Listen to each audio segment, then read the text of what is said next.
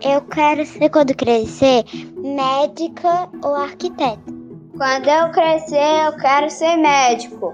Gastronômica e cozinheira. Eu queria, acho que, ser dublador ou eu queria ser pintor.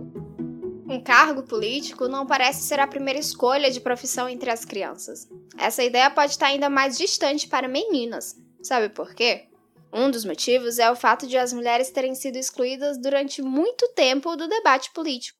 E ainda hoje é possível perceber os desafios enfrentados pelas poucas representantes que foram eleitas. A partir de agora, você escuta Mulheres na Política.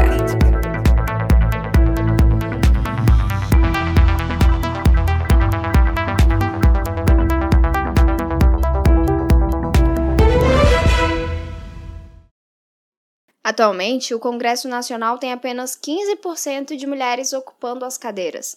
Isso quer dizer que de 513 deputados, 77 são mulheres. Nas prefeituras do nosso país, o número é ainda menor, 12%. Essa retirada sistemática de incentivos e meios para que mulheres possam ser incluídas nos parlamentos e prefeituras causa um cenário de subrepresentatividade. Para reverter esse quadro, primeiro, Precisamos entender desde quando as mulheres têm lutado para que suas vozes sejam ouvidas. Para que as mulheres tivessem sequer o direito de votar, foi necessária muita coragem feminina para buscar espaço. Leolinda de Figueiredo Datro, criadora do primeiro partido voltado para a mulher, o Partido Republicano Feminino. Berta Lutz, ativista e articuladora do sufrágio feminino no Brasil com a Europa. Celina Guimarães, primeira eleitora do Brasil. Esses nomes são apenas alguns, diante da imensidão de mulheres que enfrentaram o status quo. Apesar desse esforço, a professora e cientista política Paula Vieira explica que são vários os aspectos que dificultam a inserção das mulheres na política. Tem um aspecto que é sociopolítico e cultural é, a política foi um espaço predominantemente masculino, do poder masculino, e não, não há tanta abertura, não, não se enxerga a mulher como parte da, do processo de tomada de decisões. E a gente pode ir para a explicação toda simbólica, é, essa explicação de gênero que fala do, das características que se espera das mulheres e dos homens, né, é, no gênero binário, o que é, que é esperado de mulher e de homem, consequentemente, o espaço público, esse espaço discursivo, esse espaço da política, ele acaba é, excluindo as mulheres. Minha voz uso para dizer o que se cala. Ser feliz no vão, no triste, é força que me embala.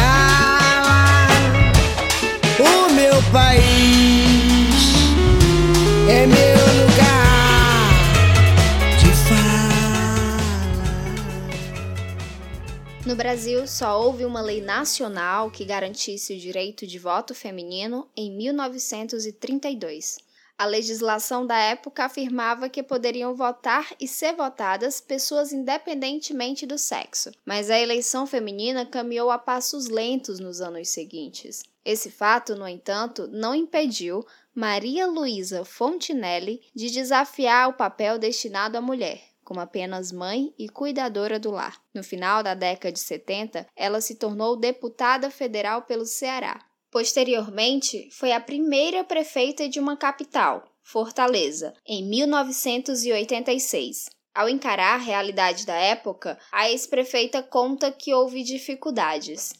Um período que eu fui para a prefeitura que quase me levam à fogueira, quer dizer, uma mulher separada, uma proposta socialista, disputando uma prefeitura. Aí, quando eu fui eleita, foi uma coisa assim maluca. Aquela época, nós já estávamos percebendo que esses eram podres poderes, porque nós não mudávamos a cara do poder, nós não mudávamos a estrutura do Estado, nós não mudávamos a situação da exploração capitalista e a condição de subalternidade das mulheres.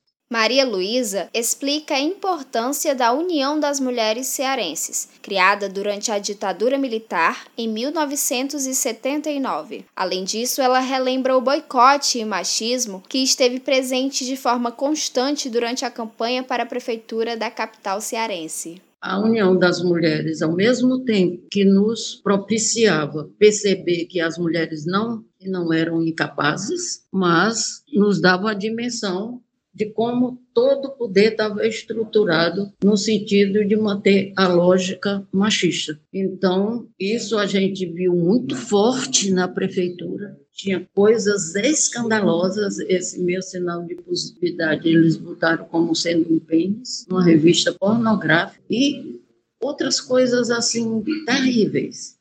Do mandato de Maria Luísa Fontinelli como a primeira mulher prefeita de uma capital até as últimas eleições de 2020, novas formas de se fazer política foram se desenvolvendo. O cenário ainda não é o ideal, mas no último ano de eleições, o Ceará elegeu 32 prefeitas e 2.021 vereadoras.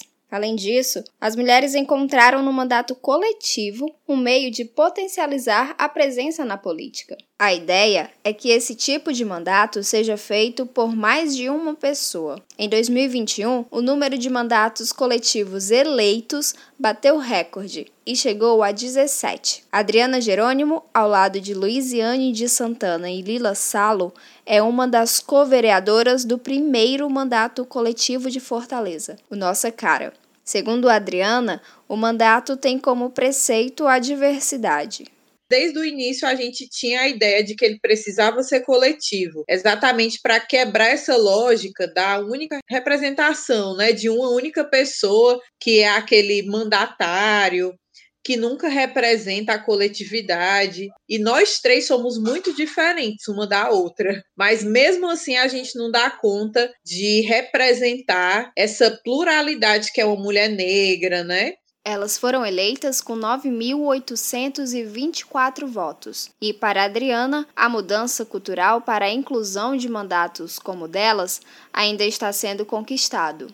Existe uma mudança cultural, mas ela ainda não é bem aceita na sociedade, porque foi essa sociedade, inclusive pessoas como nós, que olhavam para nós e diziam que mulher preta não sabe fazer política, né? Porque sempre o nosso lugar na política é esse: é o de liderança comunitária, é o da mãe, da creche, mas nunca uma política, né? Uma, um cargo político nessa pirâmide social, né? Mas, como tudo na nossa vida nunca foi dado de bandeja ou de presente, a gente está continuando abrindo esses caminhos para que daqui ano que vem, né, que vai ser ano de eleição novamente, outras mulheres se inspirem nessa candidatura coletiva, se inspirem nesse projeto político para também terem coragem de entrar. Eu comecei a escrever, nunca me cale, o jogo só vale quando todas as partes puderem jogar. Sou mulher, sou preta, essa é minha treta, me deram um palco e eu vou cantar. Pela tia que é silenciada, dizem que só a pia é seu lugar. Pela mina que é de quebrada, que é violentada e não pode estudar.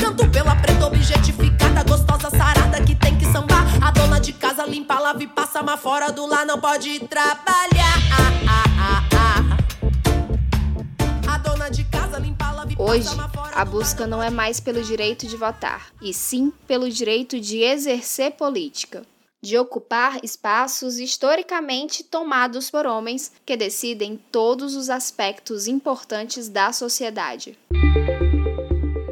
Eu não me candidataria a nenhum cargo político porque não é um ramo que eu pretendo seguir como profissão, não me vejo futuramente exercendo esses cargos. Talvez eu me candidatasse a um cargo político se as pessoas que estão ali naquele meio fossem pessoas que executam seu trabalho, sua função, num sentido de bem comum do povo. Não, eu não me candidataria. Não me candidataria porque considero uma profissão estressante e que o retorno financeiro não é proporcional. Mesmo com essas novas formas de mandatos, mulheres ainda não conseguem se ver nesses espaços. É necessário incentivar. No próximo bloco serão abordadas políticas afirmativas que podem contribuir para a trajetória feminina na política, além de falar sobre a vivência de vereadoras na Câmara Municipal. Mulheres na Política. Paridade Possível volta já.